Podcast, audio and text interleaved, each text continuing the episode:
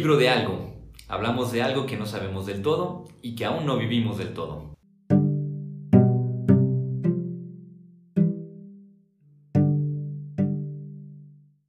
Hola, ¿qué tal? Les damos la bienvenida a nuestro podcast El libro de algo, en el que hablamos de algo que no sabemos del todo y que aún no vivimos del todo. Y nuevamente tenemos aquí con nosotros a Dani Martín, que además, bueno, de ser arquitecto, pues bueno, ha, tenido varias inquietudes en la vida y creo que parte de lo que hablaremos el día de hoy no es su profesión, pero en cierto modo también conecta con algo de lo que él ha trabajado y ha vivido o está viviendo actualmente.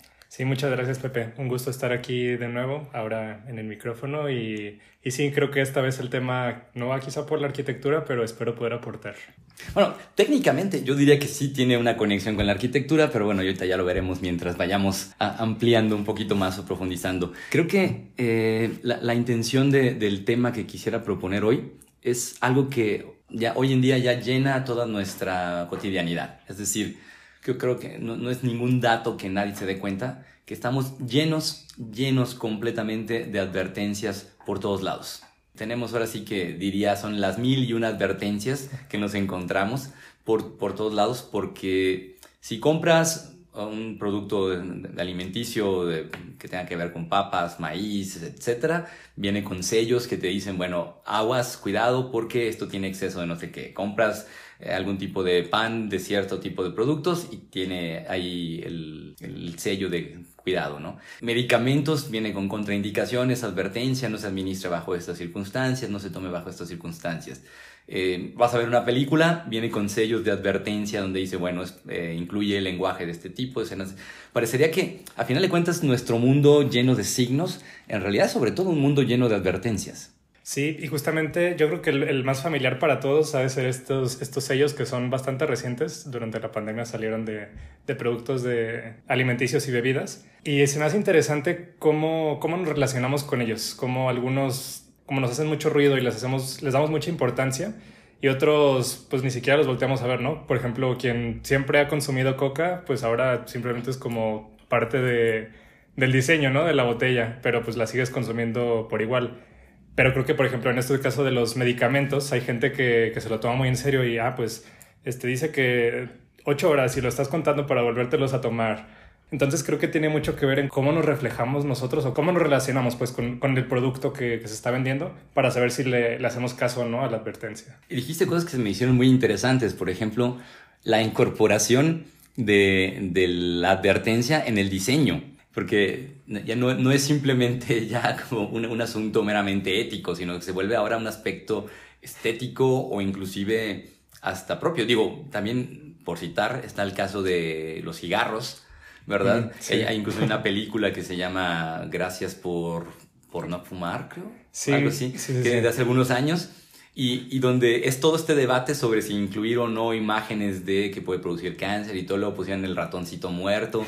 O sea, son cosas que suenan hasta, tienen un toque medio, ¿cómo decirlo? Medio bizarro, oscuro, o sea, porque dices, ¿Qué, qué, qué, hace un ratón muerto en una caja de, de, de, cigarros, no? Sí. Eh, y, y, o igual, sí, o a veces ponían o el, el embrión también ahí. Entonces, como que esta, esta inclusión de, del, de la advertencia como parte del diseño, como algo estético, por un lado, se me hace un punto a profundizar muy interesante porque ¿de qué se trata? ¿De incentivar el miedo o, o, o por qué? Por, como bien señalas, el otro, ¿por qué no nos importa? ¿no? Dices, aquí habrá quien dirá, pues yo ya sabía que la coca hacía daño, entonces, pero me la sigo tomando, ¿no? O ya son cosas, dime algo que no sepa. Y, seguimos ingiriendo, pero al mismo tiempo, como bien dices, y esto creo que ocurre en las mismas personas, porque hay quien puede decir, no, pues yo sigo consumiendo estos productos, no me importa el daño que me hagan, pero no me voy a exponer a que me ponen una, una vacuna porque me pueden hacer no sé qué, o, o, o, porque me voy a contagiar de no sé qué.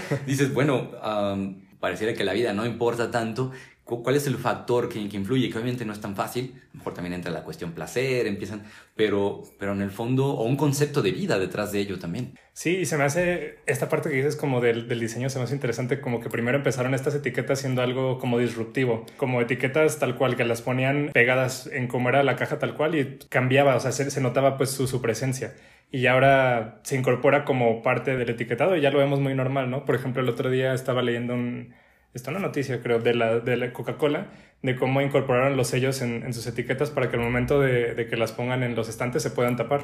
Digo, no creo que haya mucha gente a la que desincentive el comprarlas a partir de las, de, de las etiquetas, pero es interesante, ¿no? Como ahora se incorpora y ya es, es muy normal.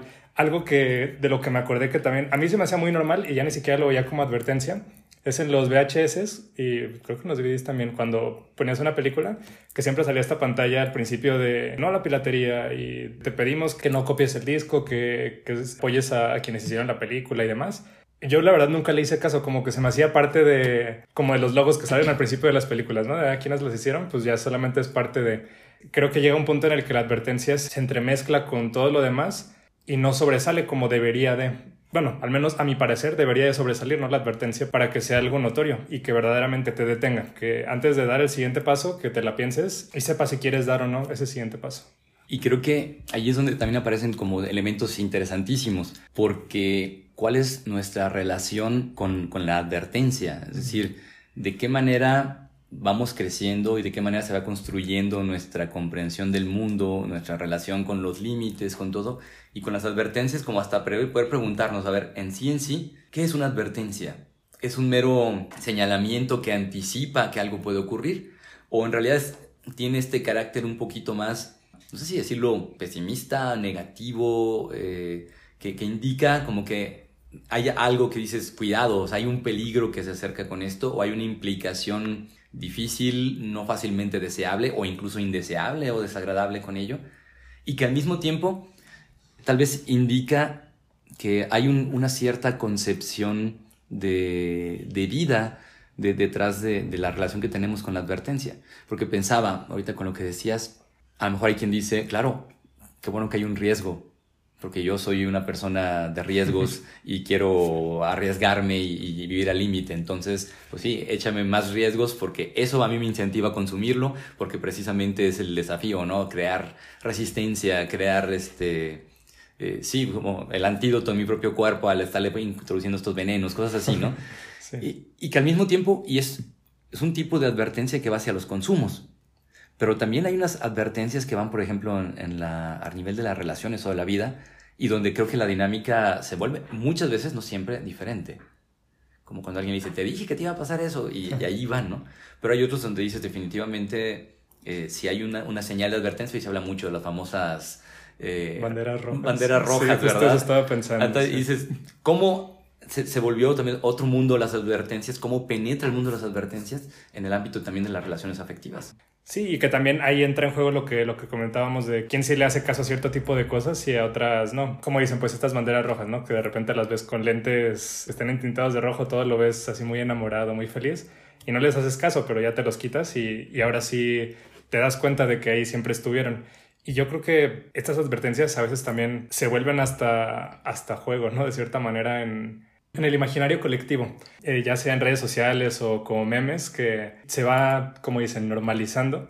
Y ya ni les hacemos caso, ¿no? Hasta te, te, parece chistoso cuando, cuando te llega a pasar. Entonces, como, como lo mencionas, voy viendo otra vez cómo esta advertencia deja de sobresalir y deja de... Yo diría que deja de ser una advertencia y se vuelve simplemente otro, otro factor muy importante. Un adorno más, un aspecto de lo, de lo estético, del diseño, como decía. Y, y es sumamente interesante porque en el fondo creo que la advertencia tiene una gran ah, presencia desde la antigüedad en la historia, o sea, desde toda la historia de la humanidad. Por ejemplo, las famosas moralejas de algunos cuentos, eh, algunas claro que tratan de enseñar una moral en sentido positivo, pero hay otros cuentos que son famosos porque eran una moraleja en una línea, o por lo menos tenían una especie de advertencia implícita en el relato, ¿no? Por ejemplo, Caperucita Roja que no es ningún secreto, creo, que decían que era una manera de advertirle a las niñas que estaban en el proceso de pasar por, pasando por la pubertad, lo que sea, que tuvieran cuidado con eh, el lobo, que era pues alguien que estaba acechando por ahí en, sí,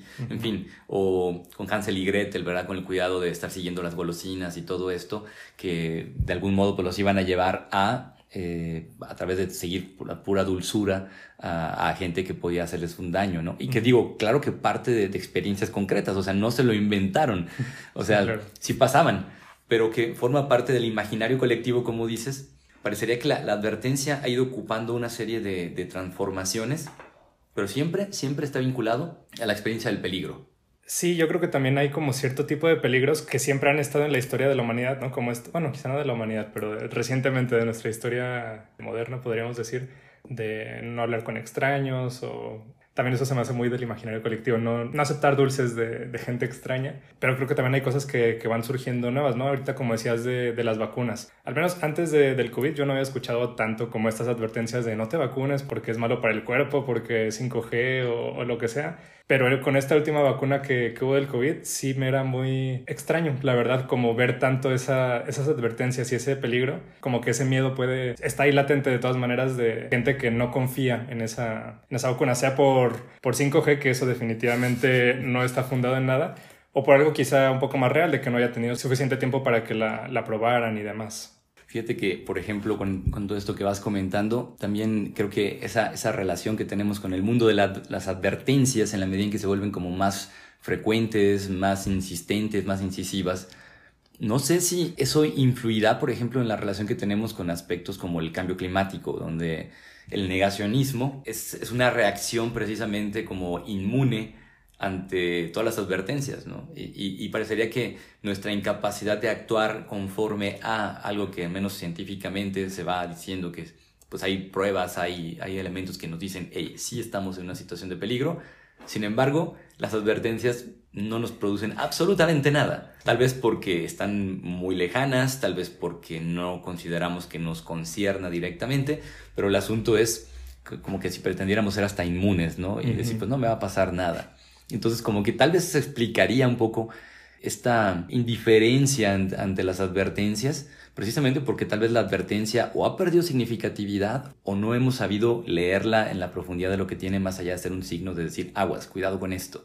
Por otro lado, si no hago caso de las advertencias, por lo general una advertencia lo que trata de, de hacer es promover una cierta seguridad pero no sé si será efecto de una cierta lectura de la libertad moderna, posmoderna, en la que básicamente sentimos que ser libres es ser también como inmunes en la medida en que podemos contrarrestar o, anular las consecuencias y los efectos, es decir, yo soy libre de hacer lo que quiera y no tendría por qué pagar por ello, y, sin embargo, y aunque parezca un comentario tonto, a veces en la práctica así es, ¿por qué? Porque tratamos de deshacer a como de lugar las consecuencias, los efectos de lo que hacemos, no me va a meter en tantas problemáticas hoy en día, pero hay muchas socialmente y políticamente que son debatidas y también tiene que ver un aspecto de la libertad donde dices, bueno, hasta dónde podemos anular los efectos no queridos, no digo indeseables de la libertad, sino los que no son queridos, que es muy distinto, que no necesariamente es que sean indeseables.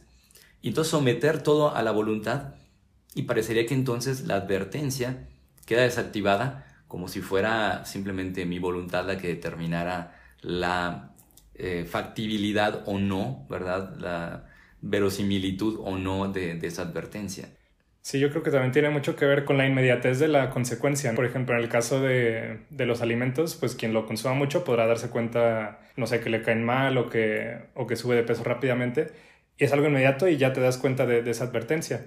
Pero en el caso, por ejemplo, del cambio climático, yo creo que la razón por la que quizá no se ve, como que se cuestiona más, es porque la consecuencia no ha sido tan inmediata. Yo ya he escuchado muchas veces como del día cero, ¿no? De que se va a acabar el agua, no sé, quizá han de haber sido 5 o 10 años que lo escuché. Y en esos 5 o 10 años quizá no... Hay personas que dicen, no, pues sigue lloviendo, sigo teniendo agua en la casa, entonces no veo las consecuencias inmediatas, no siento esa urgencia por hacerle caso a la advertencia. Y quizá ahorita que vemos, por ejemplo, el caso de Monterrey, que dicen que, pues, que no tienen agua, que tienen que estarla suministrando poco tiempo por día y demás, ya nos cae el 20 de que, ah, pues tal vez esa advertencia que hace 10 años tuvimos, tal vez sí era, sí era real. También el factor geográfico puede ser algo que nos hace no verlo como, como cercano, el decir, ah, pues eso pasó allá, pero no me va a pasar a mí. O eso le pasa a mi vecino, pero no quiere decir que por eso me vaya a pasar a mí. Creo que estamos un poco desconectados a veces, tanto en lo espacial de que vemos que pasa en otros lados, pero como dices tú, ¿no? Nos sentimos inmunes como en esa libertad de, ah, pues yo lo sigo haciendo, no veo consecuencias para mí, entonces esa advertencia no aplica para mí.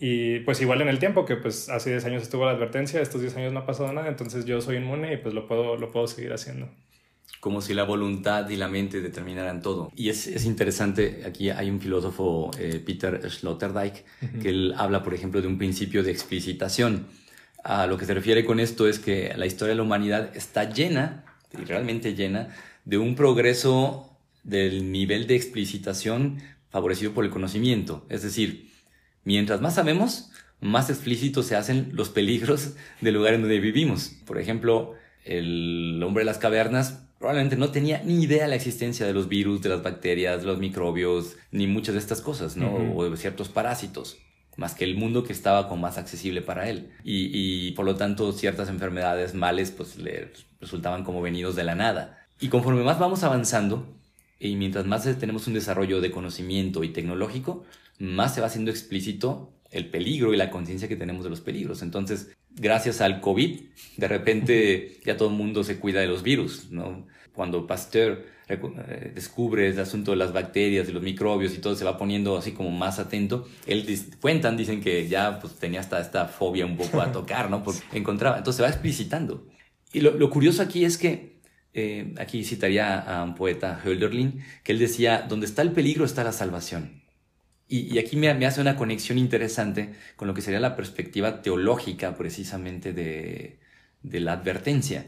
Porque sí, es cierto que durante mucho tiempo mucha gente pensaba las advertencias como las apariciones de la Virgen o el Apocalipsis, como si fueran advertencias de que se va a destruir todo. Pero hay un texto, por ejemplo, de Jesús que llama mucho la atención porque es cuando él, hay gente que dice te quiero seguir o al otro le dice sígueme en ambos casos es un asunto del seguimiento de, la vida de Jesús o de su seguimiento, pero él hace advertencias.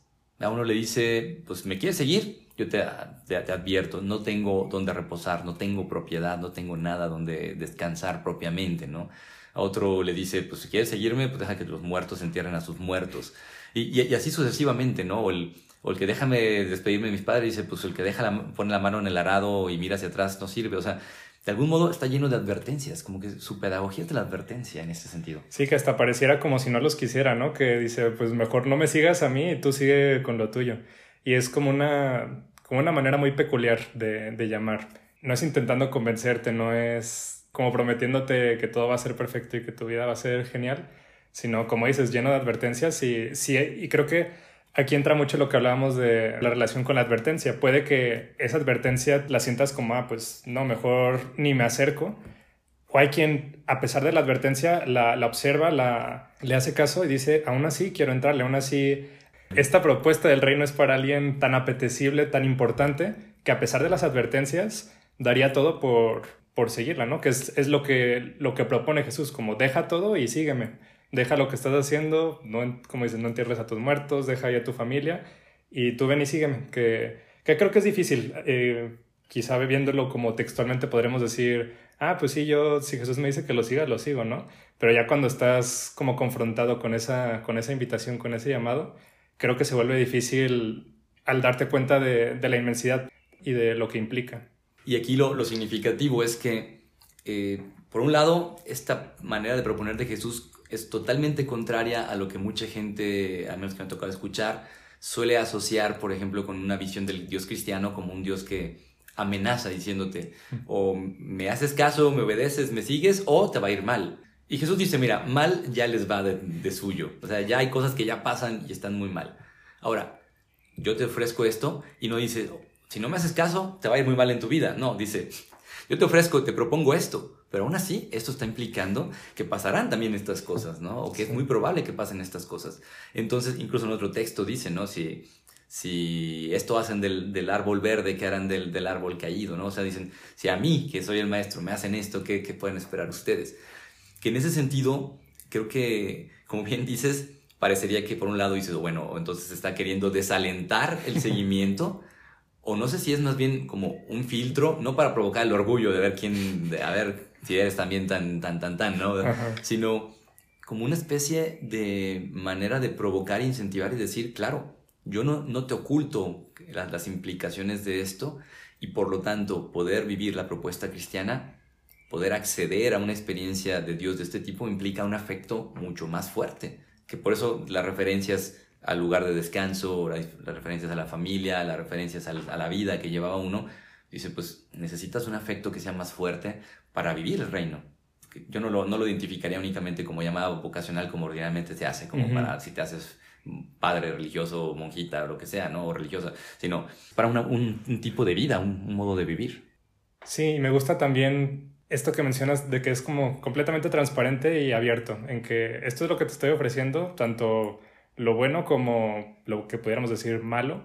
Y si lo tomas, tómalo sabiendo lo que, lo que estás tomando, como completamente. Creo que eso lo hace pues extraño de cierta manera porque usualmente se intenta esconder, ¿no? Estos, como estos efectos negativos, así como decías de, de las medicinas o de, o de la comida, pues usualmente se pone como letras súper chiquitas de, ah, te puedes morir si, si comes esto, o te puede pasar esto si haces esto. Pero no, yo creo que Jesús es, te pone la advertencia desde, desde el principio. Y como dices, está bien para, para un estilo de vida como la vida cristiana, si verdaderamente la, pues la estás tomando, la estás haciendo parte de ti o no. Y, sin duda sería importantísimo profundizar en el significado o en la práctica concreta implicada en cada una de las advertencias que Jesús pone, ¿no? Porque, insisto, como profeta, se podría decir que él, dicen la, la lectura más tradicional, dicen el profeta anuncia y denuncia, ¿no? Y curiosamente la advertencia es una especie de mezcla de ambas, porque es un anuncio y una denuncia al mismo tiempo. Está diciendo, bueno, sí, te, te anticipo que esto viene, pero al mismo tiempo el hecho que esto venga también denuncia. ¿Por qué? Dice, porque si a quien está queriendo hacer una apuesta de vida por la misericordia, la compasión, la justicia, desde el amor al prójimo, o con esta entrega, ese ponerse en juego tan cristiano, dice, si hay este tipo de respuestas ante esto, anunciar que vienen estas implicaciones también es una denuncia de un cierto tipo de mundo. Uh -huh. Si, como hoy en día, ¿no? Si alguien dijera, ah, es que yo quiero ser activista medioambiental, dices, y sí, y sabes que, o como se usa mucho hoy con el caso de el periodismo, ¿no? Que dicen que es una de las profesiones más... Uh -huh arriesgadas, obviamente no todas las versiones de periodismo, porque hay algunos que son más bien bastante seguros, otros más bien ya sabemos que forman parte de un sistema en el cual son más bien pura eh, montaje de muchas cosas, pero a quienes están jugándosela realmente en un periodismo buscando la verdad, dices, ya sé lo que está ahí. Y el hecho de que para decir ser periodista de, de verdad tenga implicaciones de riesgo o ser un activista medioambiental tiene implicaciones de riesgo reales, ya es una denuncia al mismo tiempo del tipo de mundo en el que nos encontramos. Y, y, me pregunto si esto no tendría que pasar igualmente con el creyente, no como el típico de que, ah, sí, todos van a criticar a los católicos y, y todos nos persiguen y todos nos odian. No, no, eso es mucho narcisismo, ¿no? O sea, sí. sino el decir, una apuesta real que tenga efectos de este tipo, eh, dices, ya nos hace pensar mucho sobre el mundo en el que estamos y sobre a qué somos fieles.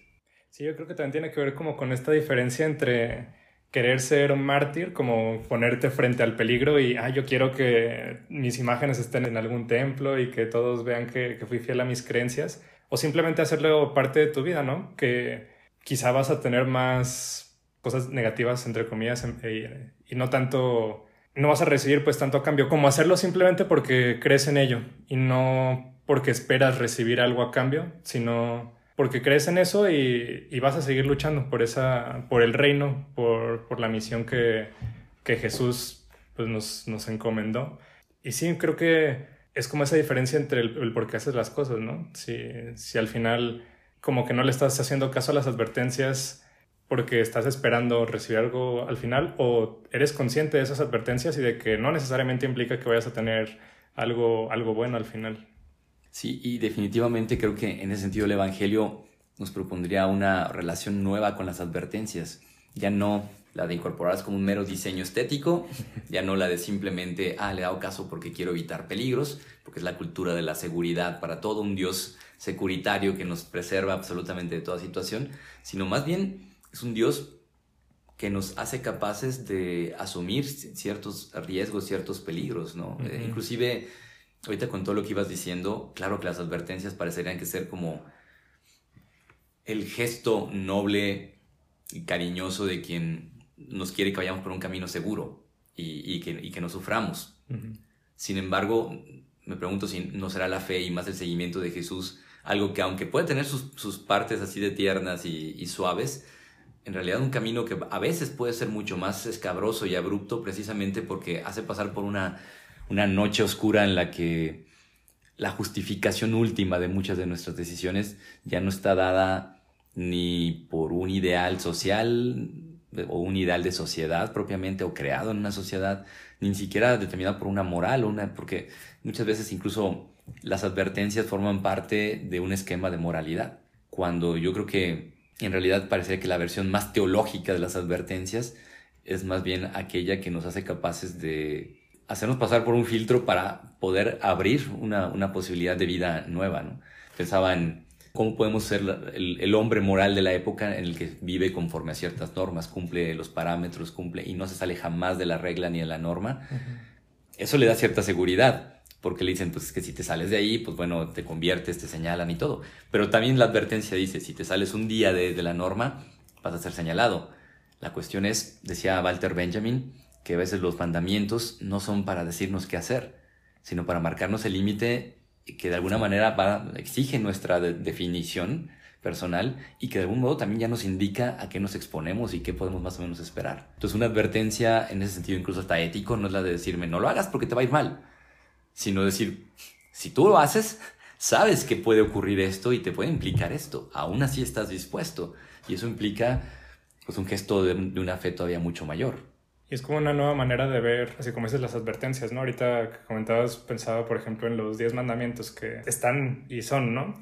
Pero hay dos maneras de, de vivirlos, o hacerlo, o no hacer, no hacer, no sé, no matar porque me va a ir mal o porque me voy a ir al infierno o lo que sea, o no hacerlo porque sé que me va a traer consecuencias quizá incluso más inmediatas que, que el irme al infierno. O sea, el que sé que tampoco solo porque está moralmente mal o, éticamente mal, sino porque reconozco esa acción y, qué me puede traer a mí, ¿no? Y eso es muy importante porque ahí está señalando lo que es el carácter revelador, revelatorio de la advertencia. Es decir, si Jesús, si aparece en boca de Jesús, eh, de alguna manera los evangelios, es porque también nos va diciendo que hay un aspecto de revelación ahí en ello, ¿no? La advertencia forma parte de una forma de la revelación. ¿En qué sentido?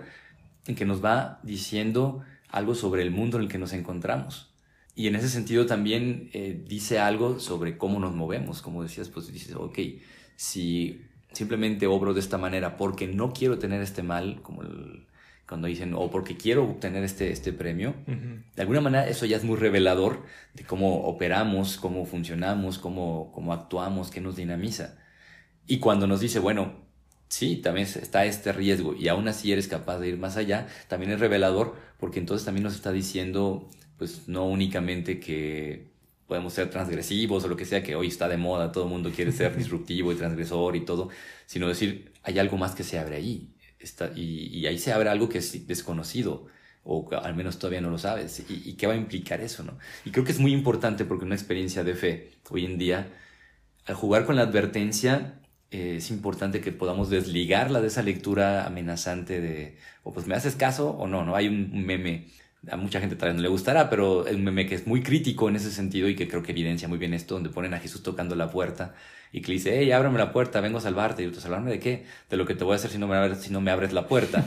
que evidencia precisamente esa lectura de las advertencias como algo amenazante, como algo de constreñimiento inclusive opresivo, ¿no? Mientras que la propuesta de Jesús como llamada él dice, no, no, yo no te estoy diciendo que te va a ir mal si no me sigues. Te estoy diciendo que si me sigues, te vas a enfrentar con cosas también de este tipo, ¿no?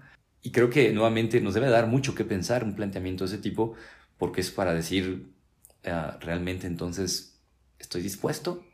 O, o soy más de salvarme a mí mismo? Creo que por eso es tremendamente revelador, porque lo revelador no solamente es el, lo que viene después, sino lo que hice de mí sobre la, la, respuesta que yo tome y que alguien dirá, ah, sí, pues me estás chantajeando para que me sienta mal. Si tú te sientes mal por reconocerte así, eso no, no es un asunto que sea el otro, es, es, es, revelar precisamente qué nos mueve, sobre qué nos sostenemos.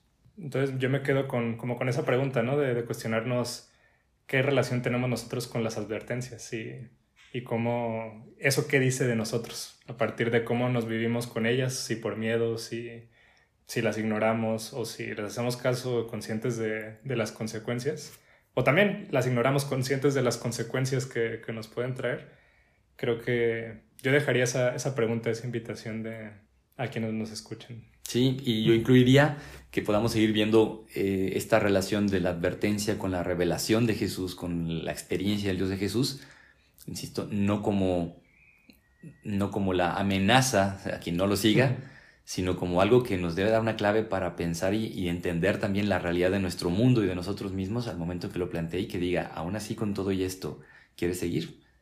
porque creo que comprender esto nos ayudará a tener una visión también muy distinta y mucho más profunda de lo que es creer y lo que es ser cristiano también hoy en día.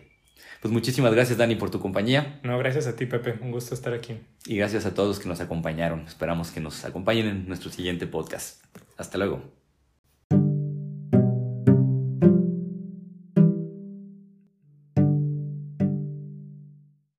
Libro de algo. Hablamos de algo que no sabemos del todo y que aún no vivimos del todo.